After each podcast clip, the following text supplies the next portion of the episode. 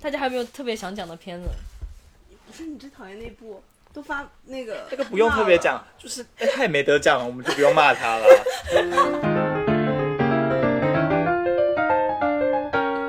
Action！Hello，大家好，欢迎收听逢场作戏，这里是陈好康。那我们就聊完了后面的二奖和三奖，我们就来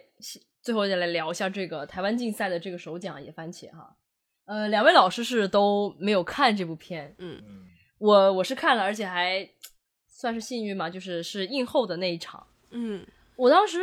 感觉就是我会把廖克发的这部《野番茄》和曾威亮啊，我一直很 摩拳擦掌想讲的曾威亮放在一块儿讲，为什么呢？这部片子《野番茄》讲的就是二二八的这个事件。呃，李老师要不要来跟这个大陆的观众科普一下什么是二二八？二二八就是当时呃国民政府还没有正式迁台前，在台湾发生的呃一些镇压事件。那一开始只是因为查缉一些摊贩的私烟，但进一步的引发了呃长期的民怨，就是包括了从呃日本结束在台湾的统治之后，国民政府呃来台湾接收的人员，呃长期的压迫底层人民的生活。那个茶溪事件算是一个引爆点。那二月八大概维持了将近一个月的时间，在台湾各地有呃各种串联的算是抗争的运动。那当时其实也造成了大量的台籍的精英，就是知识精英被杀害的事件。最后是透过就是蒋蒋蒋中正，最后是派兵来直接镇压这些其实没有实际上有军力或是武力的台湾平民。这个事件呢，其实比较尴尬的是，在台湾发展的这几十年间，由于是因为国民党政府长期的执政，所以这个事件其一直没有得到太多的关注。那一是一直到了呃政党轮替之后，这个事件才开始慢慢的又被重新挖出来讨论。那当然这几年其实比较少看到二二八相关的题材了，更多的可能像是我们刚刚讲到 K 的房间跟事件现场制造这种比较晚期的七八零年代的白色恐怖事件嗯比较多，就探探讨二二八的反而这这几年比较少看到了。好，这是一个关于二二八的一个背景介绍。嗯那其实这部片我觉得很有趣，是廖克发这个导演本人他是马来西亚人，然后他以前也是一个纪录片工作者，他也拍了这个剧情长片《菠萝蜜》，然后他现在的身份是他已经拿到了这个台湾的啊居留权，来了，然后呢就是政府或者是整个二八纪念的博物馆啊，或者他们的这个文化单位，然后邀请他说，哎以一个外部人的视角采访去走访这些人，然后去拍这个片子。我觉得这个是一个很有趣的一个姿态，一个信号，就是他没有让更更加在地的、更加本土的人去处理这个这个题材。反而是特地邀请了一个来自外部视角的人，说，呃，以你们的这样的并不是在地的台湾人，你们是如何处理这个题材，是怎么看这个的？嗯，整个影片的话，从整个形式上来说，它其实是从台籍的日本兵，一直到事件二二八事件中的这个熊中高雄中学熊中自卫队的成员，以及当时事件当中受难者的家属遗族这三个主要的群体来切入的。嗯，在他们的采访者的叙述当中，很多还穿插了就是曾经的战士的战场、现在的影像资料的很多的空镜，哦然后穿插的是他们的采访的声音。其实这个嗯东西跟黄信尧拍 台湾纪录片其实也也会有一个觉得相同的地方，就是他一直都是在今时今日的影像，他给了很多的凝视，把摄影机放在那儿，然后听到。嗯，现在的人去讲以前的东西，或者是一种回忆北疆即可拍了十三年呢。啊，拍了十三年。呢但是廖克发他在映后的也说，他不仅要做这个片，他说本来这是一个五十分钟的计划，但是他觉得在里面有很多的东西可以挖掘，所以他最后把它扩展成了一个一百二十分钟的项目。然后在映后的 Q&A 当中，也有人说说，嗯，开头部分的讲经历二战的这个台籍日本兵的部分，其实是比较少的，聚焦的其实是这个日本兵回来到台湾之后，他给家人们建了一个小房子，他其实并不是很想聊当时去参战的经历，他其实嗯。一、一直都是想要跟导演聊说，你看我这个我亲手建的这个屋子，对我的家里人意义是多么重大。他其实是想分享这个东西。观众就问他说：“你会不会想把这方面扩展？”然后廖克发说：“对，因为他在不停的走访，不停，他就发现这个东西是非常庞大的，这个事件可以衍生出无无数的走向，所以他接下来会发展下一个完整的片子，就是关于台籍日本兵的。所以我是觉得。即使说这个片子在整个的记录或者还原或者是凝视，从形式来说，或者从它叙事的节奏来说，或者它的角度来说，其实没有什么新鲜的。嗯，可以说是跟我们嗯在看电影之前，你坐到电影院之后，其实你发现并没有存在多么大的颠覆或者多么新鲜的东西，其实是没有的。但我是觉得，仅从作者的这个创作者的他的姿态和他严谨的这样的工作方式，以及他还想去继续发展这一点来说，其实我觉得还是比较值得尊敬的。嗯，但你要说他能获得在这个单元当中能获得首奖，可能就是一个矮子里挑高个的行为。可是你看，我们都有看《金门留念》啊，嗯，对，金对啊门留念，金门留念是本届 TIDF 的开幕片，它其实是开幕片。我当时看完是非常喜欢的，我很期待它有所斩获，但是它没有。对他，我觉得跟野番茄听起来，因为我是有有看野番茄，然后他跟我讲了关于野番茄的一些，就是他觉得也是大量空镜存在的一个问题，然后嗯，并没有非常贴近受访者这样的一些观察，这样子给我感觉。但是《金门留念》真的是让我觉得是叙事性非常强的纪录片，但是你并不抗拒这种对叙剧情事性这种，我觉得就是《金门留念》是一部非常幽默的影片又用一个形容词就四两拨千斤，啊，四两拨千斤。，对，我们提到金门嘛，这个东西就是它离福建省非常非常的近，嗯，对吧？它是离厦门很近对，啊，多少多少公里来着？看得到对面的看到对看得到对面。嗯啊，这个地方它其实就非常的暧昧，它是从一家老照相馆儿，就是当时从这个台湾的本岛去到金门驻扎的大兵，都会在那儿给他拍照，而且当时一定要拍个全身照，是告诉家里人爸爸妈妈，我还好手好脚，对，好手好脚。然后，而且这些大兵们就会留下了很多，而他们在本岛的女朋友或者是把女明星会把他们 P 在一张照片上。然后其中的有一对，这个剧情简直就让我觉得像侯孝贤《恋恋风尘》的一个现实版本，就是一个大兵他来到金门驻守之后，回去发现他喜欢的女孩已经跟别人在一块儿了，嗯，然后结果他们多年之后各自离婚之后，重新的又在一块儿，然后回到金门那家照相馆，重新的拍了一套照片。我就觉得就是 《恋恋风尘》的一个续集，而且是一个较好的版本。对嗯然后第二位主人公他其实是来到金门，结果就留在金门的一个大兵，他在这里开便当店，还曾经是还开了那个娱乐场所，就是大兵在休假的时候可以来的 KTV。还有一个是，但他有一个就是他跟本岛的连接，对他跟本岛，而且他自己其实最早的时候，他们也是一个客家、嗯。客家人，对，他在本岛的这个家庭是客家人。那第三个是从四川嫁到金门的一个大陆的新娘，所以他其实是有不同行构，嗯。就是都是一种关于身份的。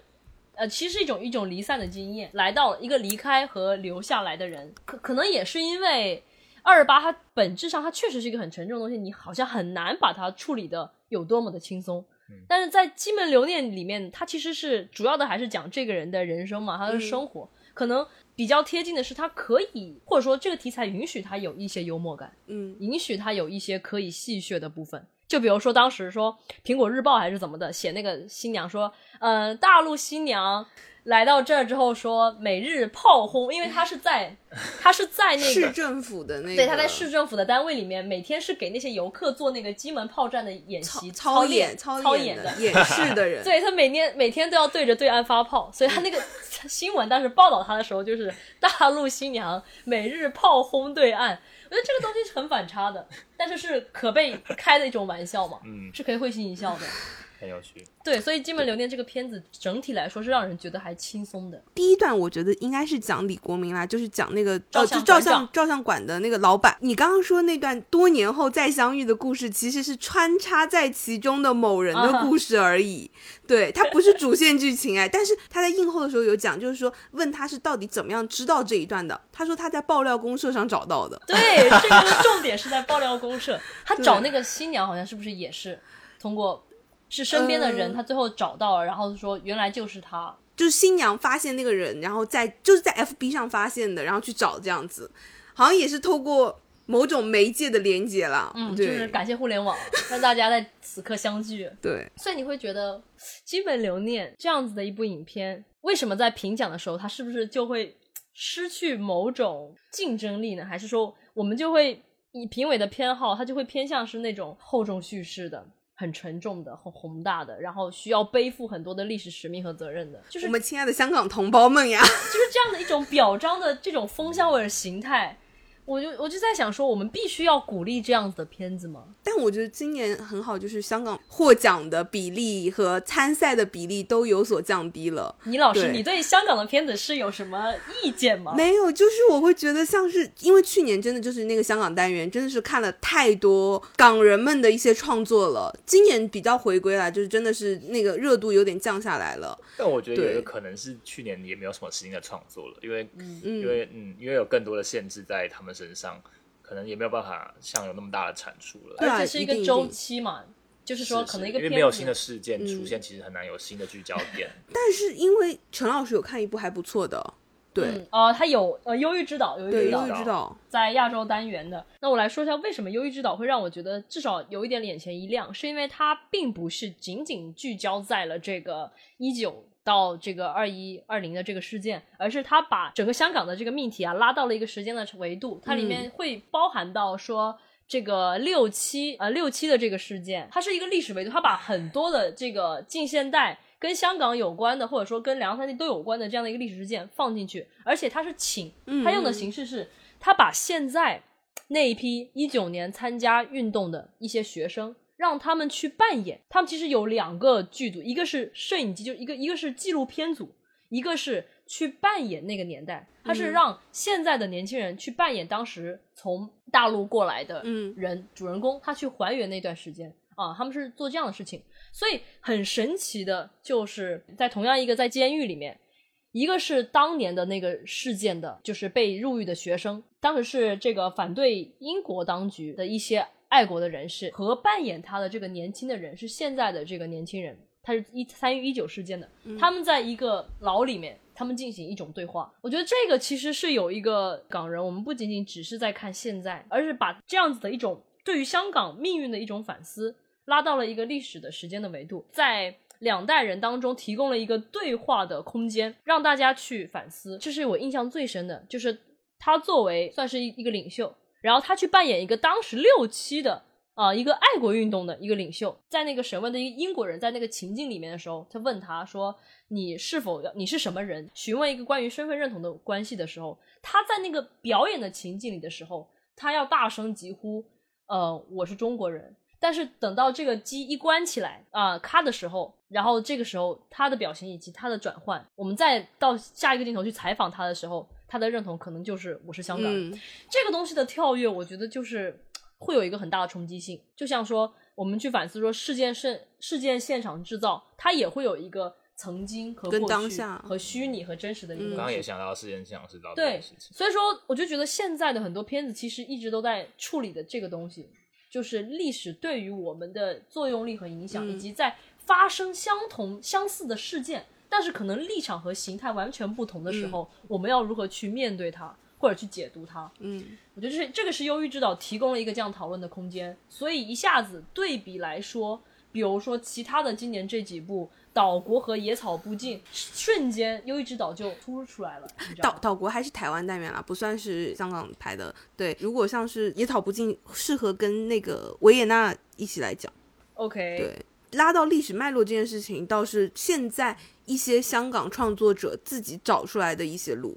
也不是说纯然香港创作者，罗卓瑶也是这样的路线啊，就是拉到一个历史维度，然后透过历史维度来回照当下。嗯，嗯，这个罗卓瑶最新的作品《花果飘零》是获得了去年金马奖第五十八届金马奖的最佳导演奖。嗯，啊，是一个勾连了一九香港事件以及之前的澳门的学生运动的这样的一个事件。嗯，然后还有更早是就是辛亥革命，还有那种的事情，对它蛮它的时间跨度其实比《忧郁之岛》更长。对更嗯长，而且是立足，而且他们都是一个离开的人和留在这儿的人，因为我们经常会把历史做进行一个比喻吧，就是一种亡灵式的探索。嗯所以说，我会觉得这个是忧郁之岛比较可贵的地方，或者说是一种形态的进步。就是当我们已经处理完一九到二零年发具体发生了什么事件的时候，我们可能视角这是一个慢慢要发展的形态。嗯就我们可能必须得先处理现在手手上发生的事情。当我们处理完了之后，我们可能才有心力对，去反思或者是去总结，嗯，进行一个延展。所以其实我还是会对香港的这个纪录片工作者有一个期待，看看他们还能在这个题上会不会进行更多的可能性。呃深花。对，是，哎，像去年就是金马的记录有一部，我就觉得比比另外那些苦大仇深的拍的好很多。日常，日常，对他就是但拍是去年少年的风头太太近了，就是去年两部啦，去年两部的风头都很近，但嗯是反而是比较少人去关注那部。它是回归到一个当时生活日常，然后勾连到呃疫情当下，然后就是说他们要开始囤口罩了，然后或者是怎么样的一个状态，跟。去年发生的那个生活状态的巨大改变，就会让你觉得在一片声嘶力竭之中，还能看到在关注个人、关注那个的片子，真的回到生活的对回到生活片子，还是很很不容易的。你就说最说你看最近没有香港没有发生什么事情，你就说你都不知道要不要叫做感谢疫情，就是这个东西突然把这个东西打断了，就这个疫情把把这件事情打断了一样。对，但是你也不会觉得那部它真的是完全在拍一个生活，因为它可能开头结尾都跟那个有关联，或者说包括那个一样时代的命脉抛不掉这个抛。不掉这个背景的。但是他拍的那种不能说是轻松啦，就是没有那么的苦大仇深，就很不错了已经。看来我们都是对于苦大仇深这件事情是非常 非常过敏的。好，那现在我们聊完了，其实基本上聊完了我们今年度的这个竞赛部分的获奖影片嘛。那我们其实可以从，因为展映单元其实有很丰富的片单，而且我们每个人看的片子也不太一样，所以我们可以就这种几个大家观察到或者看到的特别有共感或者可以联系在一起讲的影片，我们其实可以来进行一个分类。那我先来提一个吧，就是我刚才就着前面讲动画纪录片这个事情，或者说影像媒材这个事情，我看到了几部是运用综合媒材的一些短片，其实是我自己非常感兴趣的。我可以先讲一下，其实依然要回到竞赛单元，就是是呃亚洲竞赛以及国际竞赛，就会有一些让我觉得特别有趣。所以说，我就说，当你把这个视野放出去，把范围拉大的时候，你不仅仅只局限在台湾这个地方的时候，你看到了更多的影片，你就会打开你的对于表达或者是对于题材处理的一个想象。其中一个我特别喜欢的短片叫做《胯下情事》，嗯，它是来自法国的一个影片，呃，它全篇讲的是温柔生产这件事情。其实这个国可能在国外已经慢慢的开始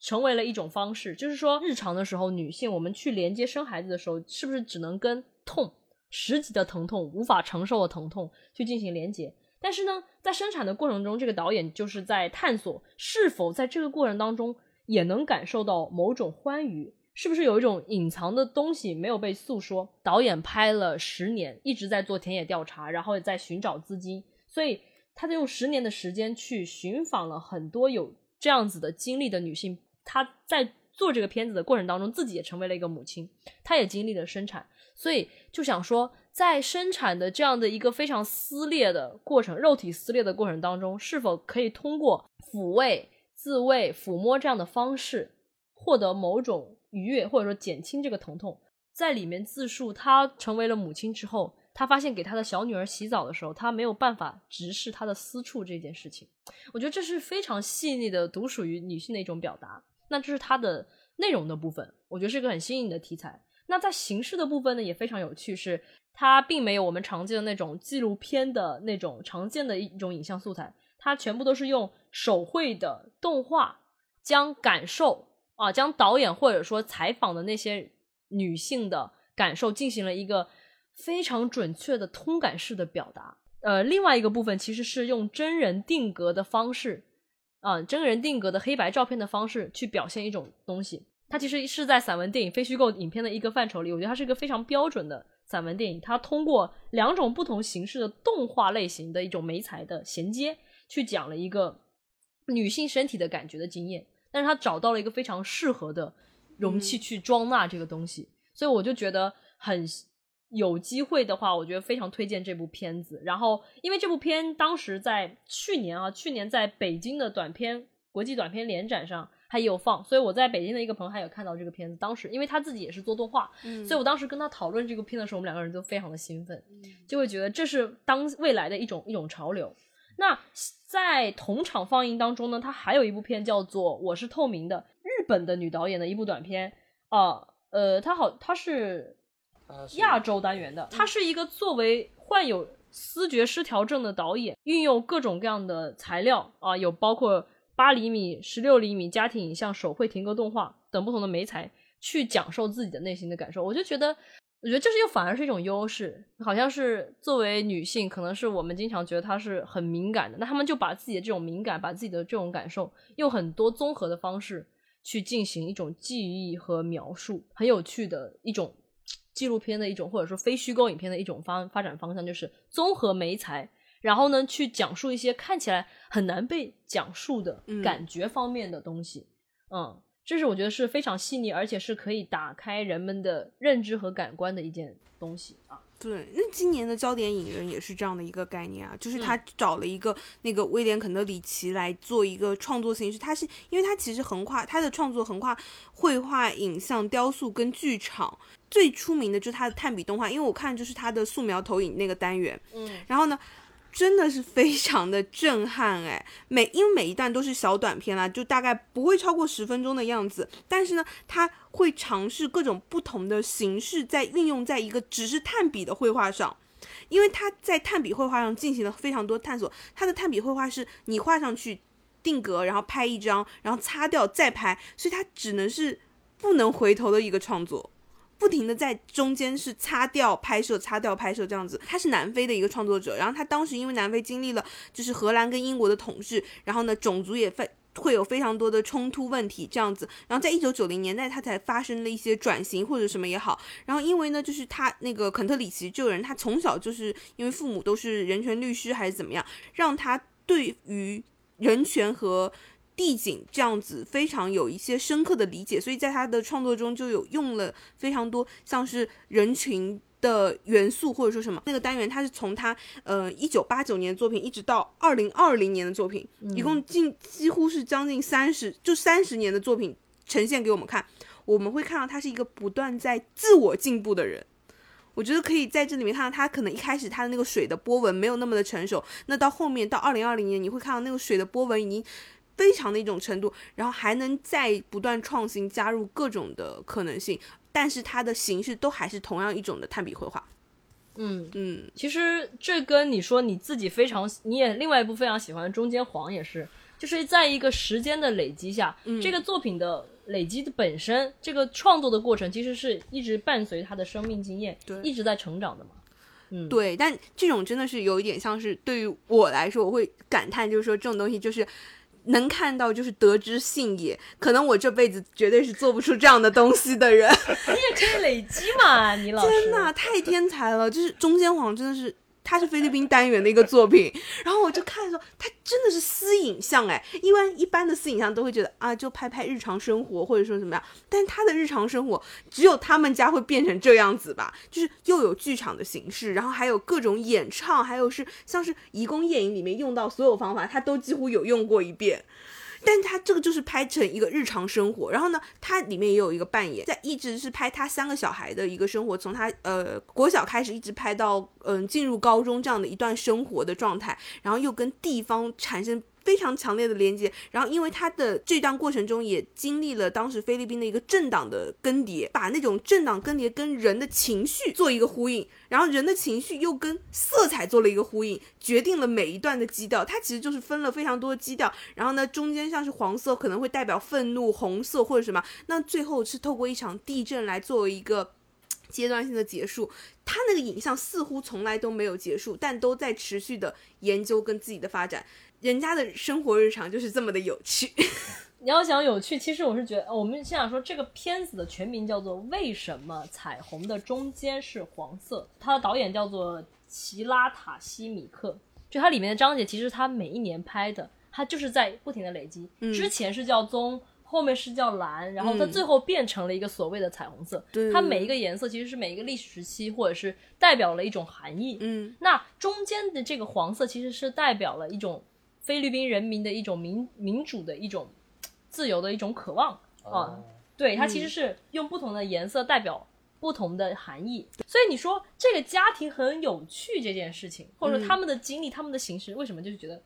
呃，你找到了一个神仙的拍摄对象，好像就成功了百分之五十。但是问题是，那个时代，我是觉得是遇上了。你一方面会觉得创作者幸运，我觉得另外一回事是，没有一个人在生活的时候突然会觉得我遭遇一件苦难的事情是幸运的。嗯，他也只是正巧在那个时候拿起了摄影机，他的本意是要记录孩子们的成长，嗯但是是在那个时代，你不管是再多小的微小的个体，你其实都会被他所影响到。这个时代的作用力是在每一个人身上，是无法回避掉的。就像地洞，他去拍修坟，但是背景音里面就是会回荡着疫情时代的广播一样，我觉得这个就是无法回避掉的。就是他用一个家庭在拍一个史诗的格局。嗯，嗯，那同样我就可以呼应 国际单元的维也纳家庭往事了。来 来来，倪老师来说。这部片子讲的就是呃，赵维娜就是导演，他回到回到北京吧，就回到回到家乡这样子，然后跟他爷爷还有跟他外公相处的一段时间，然后做一个家庭记录的影片这样子。他是很早就移民到了奥地利，对他很早就移民到了奥地利，所以他的名字也是跟维也纳这个城市进行了一个连接，他叫赵维纳。对，因为他每年都会跟着父母一起，呃，回到就是大陆来看他的爷爷奶奶这样子。那他偶然之中就发现了，哦，他的外公外婆，也就是外外曾祖父，似乎跟某种卓异电影上海的黄金时代电影事业有所关联。然后另外呢，又对应了他。父系社会，也就是他爷爷这一边是来自于中下贫农，随着社会，然后成为工人阶级，然后非常努力的工作，这样子形成了一种鲜明的对比。我觉得他就有一种预设自己迷茫，但是就要把这个迷茫展现给大家看。我会觉得这个真的让我感觉到有点刻意了。对比这个塔西米克来说，嗯他其实是非常不做预设的。对，但是呢，赵维娜在组织这个影片的时候，而他自己从小就成长在一个西方的视角里面是，他在 Google 或者他在蔷薇，他其实看到了很多资料，而且里面有一个有一场戏，就是他跟他外公的对对话，对话，他其实嗯很明显的就是有一种某种在引导的感觉，就是嗯。你会觉得曾经你遭受到，因为他们外公外婆由由于自己的这个知识分子的这个阶级经历。啊，非常文化精英的阶级，然后在文革的时候又被送去劳改。孙啊，外孙女在跟外公对话的时候，他其实有一种想要去带出这个采访者你的苦难，你是否要去认同？嗯。你是否要去反对？无论说这个采访者这个作者。他对于被采访者，你们是否存在亲缘关系？但是你作为创作者的时候，可能是否不要带着那么多的鲜艳的一种预设的立场在？这是一个又又回到纪录片伦理的嗯，一个问题。我觉得这不一定是亲缘的关系，而且这个危险性在于，你可能甚至会利用这种所谓的亲缘关系，啊你可以进行更多的引导。那他这种扮演，但是我觉得很有趣的是，他在里面他有一场是直接扮保演，他保留了一个扮演，就是说让奶奶敲门回到家，然后一家其乐融融一起包饺子。嗯，但这个东西就很，他很轻巧。对它它它的轻巧是，我选择表现扮演，只是表现日常生活的一个一个扮演，而不是他在讨论那些历史上的形态的时候的一个一个扮演扮演。嗯它是一整个呃奥地利或者德国的拍摄团队它的影像非常的精致，这也是为什么我觉得它能获奖的一个原因。就是我们往往在看私影像的时候，有的地方是很粗糙的，甚至有的东西摇晃有一些些，我们并不是说粗劣影像就不好，我们就我们就一定喜欢精美的影像，而是赵维娜她在形式方面，她其实已经足以做到她最好的，但是我们对于她的作为创作者出发立场，可能是会有一些些意见的。当然，我会觉得其实像是在台湾的观众，他们的那种强感觉没有到我那么强烈，因为他们的评价都非常的不错。对于这部李，老师有看吗？我没有看，但的确就是有身边的人都都是蛮喜欢的吧。但因为我我真的不是很清楚，实际上他们喜欢的点是什么，嗯我没有特别问他们。我觉得倪老师可以讲一下他他认为就是整个台湾，因为这其实也反映到了评审最后选出来他作为首将的，一定带有某一种台湾的观点，或是台湾的意识，或者是整个评审团的一个态度？就还是那样子，就是比较鲜明的拍出了那两个状态的对立也好，或者是对比。我觉得他们喜欢，就是他觉得他们可能某种程度上来说，认为导演能把这样的东西拍出来，非常的勇敢，或者说是拍出他们期待所想看到的东西。但是其实他已经不是一个在当下语境中的人了。导演在最后有提醒观众，就透过他妈妈一段话，就是说问他后不后悔那么早就离开了呃中国大陆，或者说怎么样？那他妈妈的答案是否定的。那就是非常的认可他们在国外的生活也好，或者说怎么样。那导演是不是透过这样一种方法来提醒那些人，他们其实真的是置身于世外的人，只是在对这件事情输出一种看法跟呈现一种可能？但我觉得这里不是更清醒，反而是更加的危险，就是因为它是一种旁观的视角。其实导演就相当于西方的观众，我相信他在做这个影片的时候，我们并不能说导演一开始他就多么的，就是我们的预设是，虽然说他体现出了这样的倾向，嗯，但是他想要去追忆家族往事这个这个出发点，我觉得是真诚的，嗯你并不能否定这一点，对。但是问题在于，他们最后说的是他要离开这件事情，嗯。所以这个落点最后落在了离开不后悔。那其实我觉得是一个很，其实是一种悲观，就是你在这片土地，你经历了那么多，最后的是不是都要指向一个流散，一个离散，然后一个外面很好这样的一个东西？我觉得这个地方又变成了很让人觉得危险的地方。讲点开心的吧，怎么那么沉重？没有啊，这挺好的啊，我是觉得，因为我看完嗯。这个家庭故事之后，我有跟你说嘛，因为我们看对对。对同一场，我觉得其实还好，嗯我对他的评价其实没有什么厌恶，因为我觉得啊，不同的人去看同样一段历史，或者说嗯。那个时候，他就会有不停的反刍嘛，是。他就会带出很多人，因为有的人可能在里面遭受了或大或小的，呃，或大或小的伤害，或者有的人他过去了，在事后他会可能被追溯、被认罪，都会有啊。关于家庭式影像，他如果做的可以自圆其说的话，我依然还是会表示一个肯定。它的制作是真的很完整了。虽然我没有看，但是就是其实我我会想到的是，这些问题好像就蛮容易发生在当代比较创创作者身上，就是嗯家族史一直是这几年来的一个大热。就是对对对对对，然后，但是不管是处理家族史，或是我们整个的国族史这件事情上面，可能都还是要注意到一点是，我就是我们在去看上一个时代或是前几个时代所发生的这些，不管是历史事件或是个人事件来讲，好像我们都必须要提醒自己，我们其实永远没有没有办法理解，或是永远没有办法共感他们当时经历的事情。的确，有有一些创作是这样，就是我们先带了一个很先入为主的知识，比如说他一直去问他的，你说啊，听你们说他一直去问他爷爷奶奶关于文革的事情，或是关于他们呃离就是搬迁移这件事情，其实就是有一种他好像已经想要得到一种答案，是这样吗？就是我们可能已经有一个答案，嗯，但是我们又很想去问，但是可能当事人对于这个东西已他不经在乎，他真的是不在乎，他展现的是他的迷茫。他最后留给自己的镜头是站在人群中的一个迷茫状态。啊，不，你说的是导演的迷茫，对导演的迷茫但我说的是被嗯访问的。李老师刚才问的是嗯被访问，是爷爷奶奶们他们对于自己的那段过嗯去，他们其实已经是不在乎不在了。乎了，嗯，我觉得这就是没有人能完全的给一个答案，但是大家都在寻找。我觉得这是有这个出发和寻找的动机，其实是一种好的了。它就嗯它会产生有很多的作品，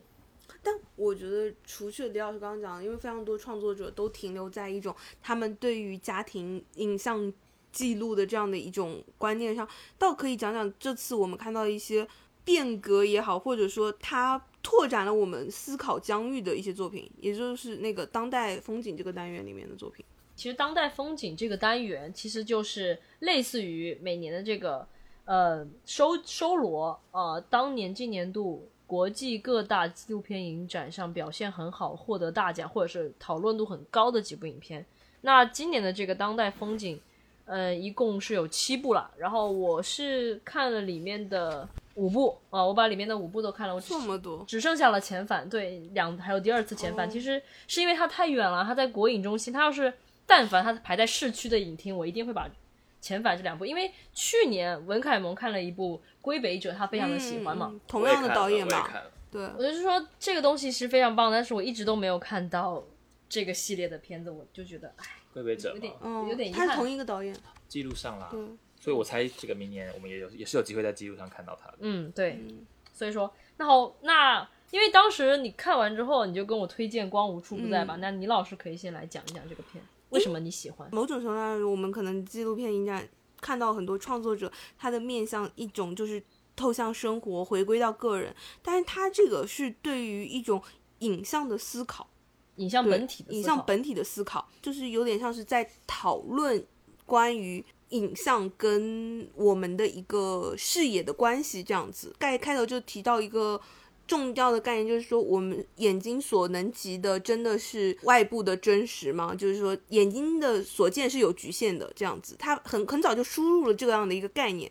然后，因为我也看了嘛，因为当时其实我觉得这是现在的呃非虚构影片里的一个发展的一个趋势，嗯，就是很喜，因为另外的像咽喉密语啊，就是在本届整个策展或者竞赛单元，我们都散落的都看到了几部，还有在言语之中和嗯。如何改变语言这些这这里面这几部片，它其实都用了一种方式，是我用科学的探索的方式，其实它有一点点像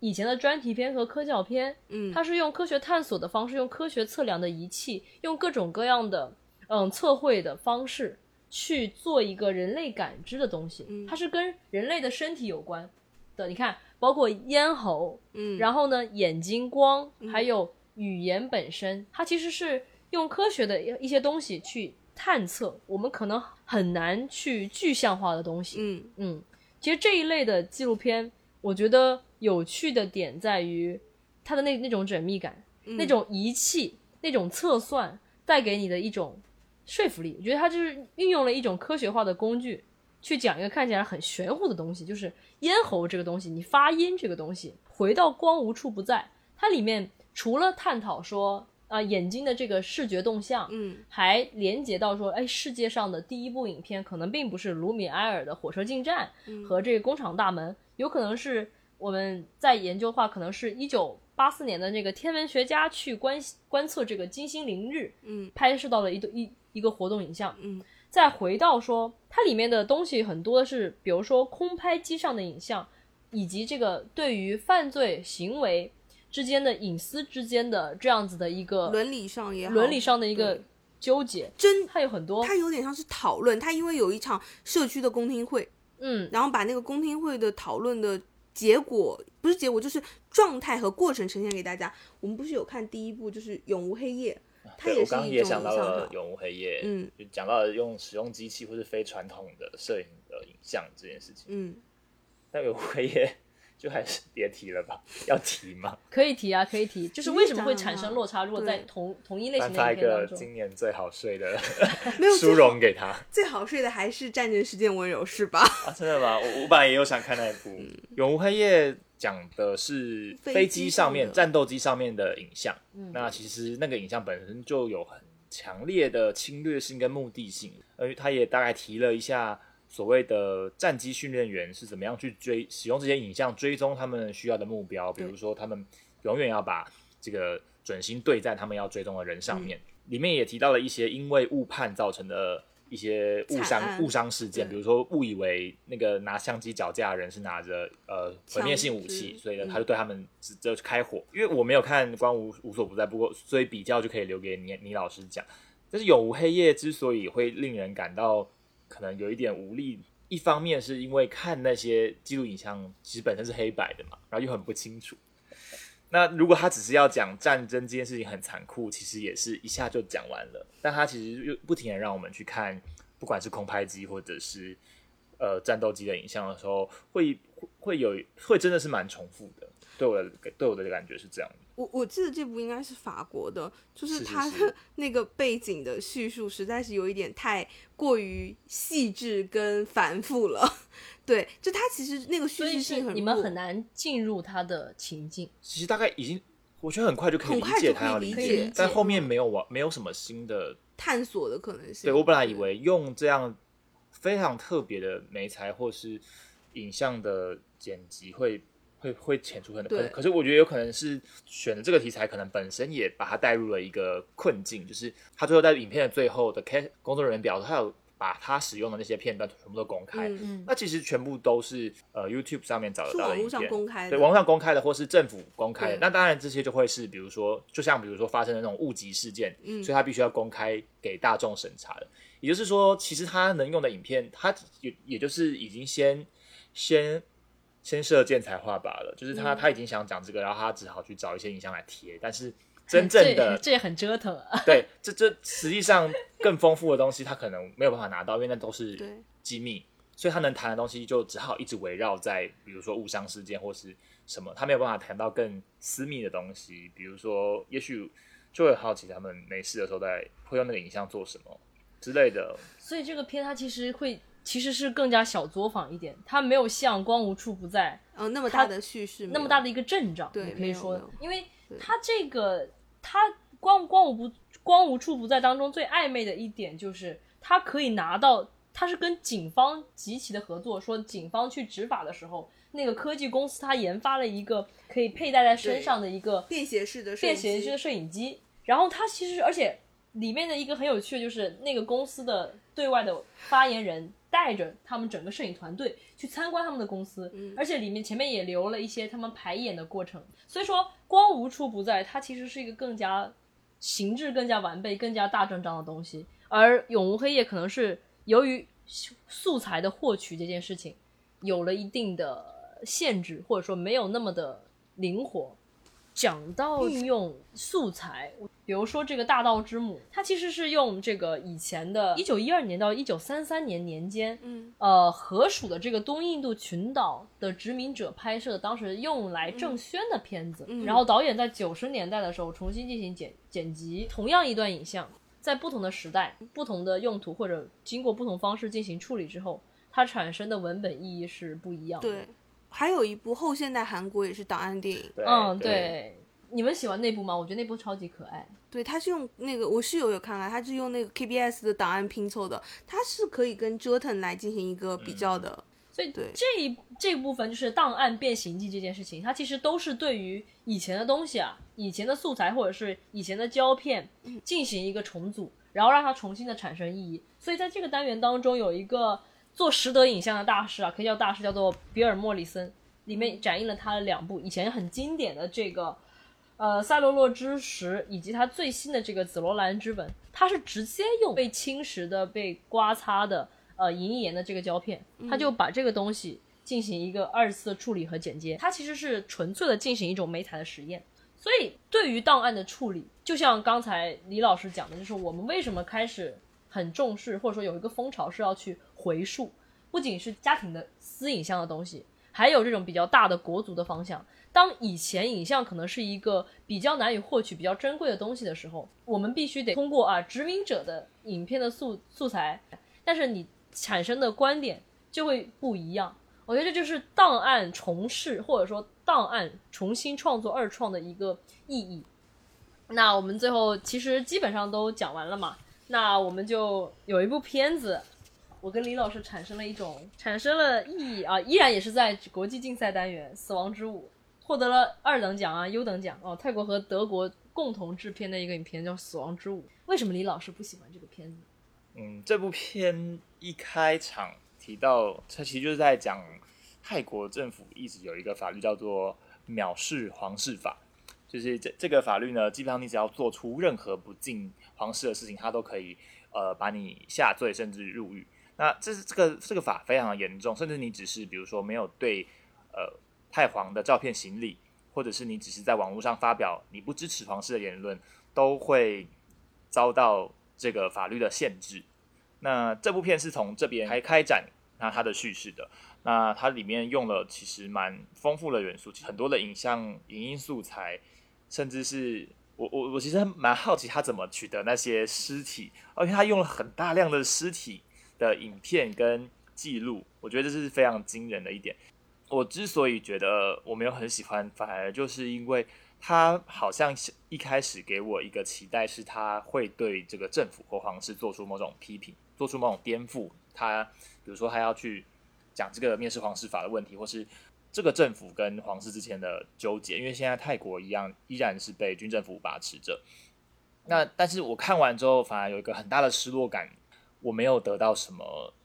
新的，或是作为这个导演他本身是泰国人，到底怎么样去看这些社会案件，或是看这些政府跟皇室之间的勾勾结？当然里面有一些特别令我不不不安跟不耐的影像，很大量的男性男同志肢体的接触，去影射这是所谓的泰国政府跟皇室之间的关系。这件事情我当然可以理解，因为就是可能十年前的台台湾政府也是这样被攻击，就是大家很爱把就是所谓的男男同性的性行为做一种丑化，然后跟政治扯上。我就在想，你不喜欢是不是就是因为这我觉得？这不是最主要，最主要可能还是我我身边的人看完喜欢，有很大一部分都是一方面是我们很容易看到，因为泰国花了很大笔的预算在行销观光上面，所以导致我们认识的泰国只聚焦在曼谷，甚至是曼谷中，呃，只提供给我们作为观光娱乐休闲的那一块。那这部片对于平常对泰国只有所谓的观光印象的观众来讲，它的确提供了很大量的素材，让你去理解在所谓的观光区以外的泰国人民的日常，甚至是他们的政治现况是一个怎么样的状况。因为我们总觉得泰国比起他身边的，比如说柬埔寨、辽国这些国家来的安定太多了，但实际上它时时刻刻的都还是在发生，不管是政变或是革命也好，这件事情其实是非常的躁动的。所以你是觉得他没有提供给你新的观点，然后呢，里面没有一些态度，对，我觉得主要是我我是需要有立场，对我是看纪录片也会觉得要有一个立场的。哦，那我那我说我我为什么还蛮喜欢这个片？因为我可能是一个嗯非虚构影片，其实我可能是一个蛮迷恋媒材的人，就是他在形式上是否进行了创新这件事情对我来说很重要，就是我可以看到影像的一种扩展的可能。当我看到《死亡之舞》的时候，我是觉得第一个我是觉得他在里面每一段讲到不同的段落的时候，他运用的呃音乐。他那段的时候的主线，它里面有小泰国小清新情歌，我觉得那个太有趣了，那个其实我是蛮喜欢、蛮欣赏的。他前面讲到的是一个少女在火车上被人奸杀的故事、抛尸的故事，然后最后既然用到他的后面进行一个过渡的时候，他既然用用的是一个泰国小情歌，就是很清新的那种东西，然后到包括到后面用男同志的肉体，然后在荒岛上跳舞，而且一个穿的是迷你的军装迷，彩服，迷彩服很很明显。很明显的这样的一个意味嘛，就是啊军皇之类的东西。然后包括它中间还有一段仿拍，泰国在悬疑片和惊悚片的这个类型上其实也做得很好，所以它里面有一部分它就用了这个登登山者，它其实是把泰国内部的少数民族之间的矛盾，用了一个惊悚片的方式进行了一个戏仿和仿拍。其实我觉得，像李老师他觉得，嗯、这个片子里也没有什么作者的态度，我觉得他恰恰有，因为他在每一个段落都用了一个再创的方式进行了一种戏谑和嘲弄。我觉得就在这个戏谑和嘲弄中，其实已经展现他的某种不认同，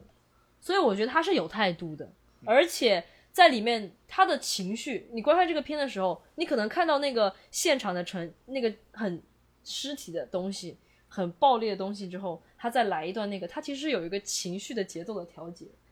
啊、在这个片子你不会一荡而荡，就像我说为什么看香港这么累，是因为他一直都在蹦蹦蹦。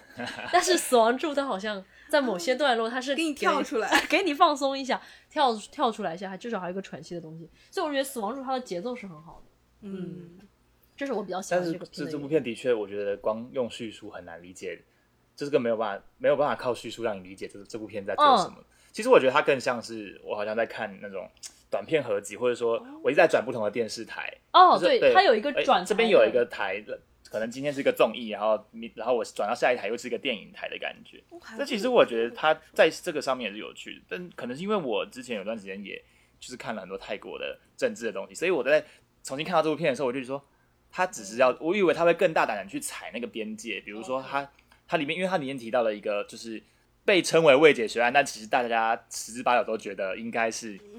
哎我们反正我们没有泰国听众，就总之大家一直觉得上一代就是呃九世，就是蒲美蓬刚就是前几年刚刚过世，本来其实皇位是要传给他的哥哥阿南德国王的。泰国一直有个习惯是，他们必须要到英国或是到欧洲的一些国家里面去留学回来，才能够呃执掌皇室。所以安兰德回来都十几岁，然后有一天他们的寝宫中就发生了枪响。他后来当然是有抓到几个凶手，但是这些凶手其实不太可能真的有办法进到寝宫，因为毕竟那是皇室嘛。所以大家一直在猜测到底是谁呢？那当然第一嫌疑人就是就是我们的前太皇普美蓬殿下，因为因为他那个时候才是跟阿兰德最靠近的人，然后实际上不管他是有意为之，或是因为玩枪误击这件事，反而就是因为这个所谓的蔑视皇室法，让这件事情不能在泰国被提。那这其实是一个很有趣的，就是大家不能提，但是大家心里面都好像知道这件事情。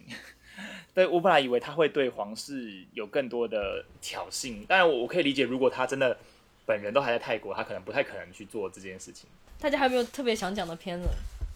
不是你最讨厌那部，都发那个这个不用特别讲，就是、哎他也没得奖，我们就不用骂他了。你讲讲讲吧，讲一讲要不要剪再说？对，OK 就是台湾竞赛里面有一部叫《布洛卡区》的片，那布洛卡区其实是有一种精神疾病叫做失语症，那失语症是脑部里面的有一个叫布洛卡区的地方受损了。但是呢，呃，这部片并其实不不是在讲精神疾病，对对对，它其实哦，我会把它放放在跟就是 Odolico 就是呃脱衣舞娘那个同一个呃对比，因为它其实也在讲一个特殊的性产业，它是没有人的性产业，也就是呃在台湾的他们租呃这个公司小工作室，他们租用了一些旧的饭店房间，然后来改装成呃可以提供拟真的那种细胶人偶，它可以依照顾客的兴趣去做设定，比如说不同的长相、不同的服装、不同的发型。那让顾客可以在比如说租用的这一个小时、一个半小时之内，跟这些娃娃发生单向的性关系。那它其实蛮写实的，因为它它是有呃有拍到说，比如说这个娃娃它的性器官其实是有做出来的，它不是单纯呃，比如说你自己拿一个抱枕或那种感觉，它是真的很拟真的，而且它的收费其实意外的很高，它一一个小时、一个半小时可能会收到两两三千，就是如果你再加一点钱，就真的可以从事真的性交易的价钱。可是是蛮多人会愿意选择来使用这样的服务。我我我之所以会很不喜欢，是因为呃，他用了一个方式是他在呃每一段中间加加了一个用女生的声音的旁白，然后好像是代代替这个充气娃娃，这这些细胶娃娃说话。哦哦，，对，就他有点像是在对那些客人说你你怎么会忘记我？然后他把它写的很像，好像他们真中间真的有所谓的情感交流或者情愫。我觉得可能不可否认的是，所有的性性产业都隐含着对于女性的肉体的压压迫或剥削。即便在这样的这个特殊的性产业里面，没有所谓的女性工作者存在，但比如说我们看到这些娃娃，她刻意的被做的胸部非常的大，是超出就是正常人的范围的大，然后他不能反抗，他必须被按照呃客人喜欢的样子去设计的时候，我觉得他试图帮利用这个细胶娃娃发声，而且还是用一个女生的身份的时候，我会觉得这件事情非常的让我感到，刻意导演是个男的吗？导演是个男的男，所以我觉得非常的有对我来讲有点冒犯，但因为我不自己不是女性，所以我不好意思说我觉得被冒犯，但是的确是让我会觉得不耐的一个选择。那我不确定当当天就是最后其他在场观影的人会不会有这样的感受，但是这部片的确，我觉得他选了一个很有趣的题材。嗯。我们从来，我我至少我从来没有想过，原来是有这样的产业存在，然后它是一个就跟脱衣舞一样，是一个无性的性产呃无性的情色产业，但它同时一定也存在对这种肉体或是女性的呃过错误的想象。就是你不喜欢的这个点，就是你本来这个里面本来就已经没有没有活生生的女人了，但是你突然又用了一个女的声音，然后呢去表达，其实本来可能已经没有，这本来是一个单向的事情，嗯你非把它变成了是把这个娃娃们赋予了一种生命，这种是感觉就特别讨厌，就是在什么导演的自作多情嘛。这其实就是像我们谈到纪录片能不能替某一个族群发声是一样的嘛。那今天即使是一群娃娃，可是你一样要把它，你好像在，我觉得这是很像导演在意淫这些娃娃啦。对，就是你帮他们想了一个他们的身份，然后替他们说话。但是他今天毕竟不是，如果今天今天就算是一群活生生的人。我们其实会更警觉到这件事，说我们不能帮这些性工作者做什么发生什么的。嗯可是今天转换成这样一个特殊行业的时候，这个导演就是实在是有点自作多情了，就像你讲的一样。就会变成像以前的那种什么，以前那什么秦淮八艳，然后这种妓女与文人的这种浪浪漫想象对，象。文人会帮妓女写诗，就说啊，你在等着我回来。刘山，我想说，那那为什么他就不能讲一些这种非常？那我如果做一个娃娃，我可以非常享受性爱吗？我可以大胆的这种，他就可能是他就他的词句为了追求那个诗意或者不确定性，就变得特别的单向了。我在想说，如果他会有不同的呢，不同性格的，或者是不同观点的，有的人他可能有的人是享受性爱的娃娃，我不知道啊，会不会稍微的这种不适感也会稍微减少一点？而且我觉得他他可能在伦理上也，他在拍摄伦理上也有一个很大的问题是，在有一些片段是很刻意的拍到离，比如说离开了客人的背影的，是看得出来，比如说有些人应该是身心障碍或是小儿麻痹这种，因为他们在这个所谓的性的市场或者交友的市场，他们是没有没有办法去得到平等配偶，对，他们只能透过性产业，甚至是这种很边陲的性产业，才有办法得到解放。他当他的镜头镜头对准这些只是来寻欢的客人的时候，我会觉得这件事是非常的残酷，就是他凭什么这样去拍摄这些客人？嗯所以说，这些边陲的性产业，他们存在的意义，可能是不是也是为了服务这些在一般的这种市场上，其实可能很难获得。其实我们看那个 Odolico 的时候，会去看脱衣舞的，几乎也都是中老年的族群，嗯，他们可能已经没有市场说，比如说我可以再去约，他可能去援交也不一定有会被接受这件事情，因为其实援交，呃，那些会去会去卖春的那些女孩或是上班族，他们也不，他们也是有选择客人的空间的。嗯。呃，欢迎收听逢场作戏，我是陈好康，我们下期再见，我们下期再见，下期再见。拜拜。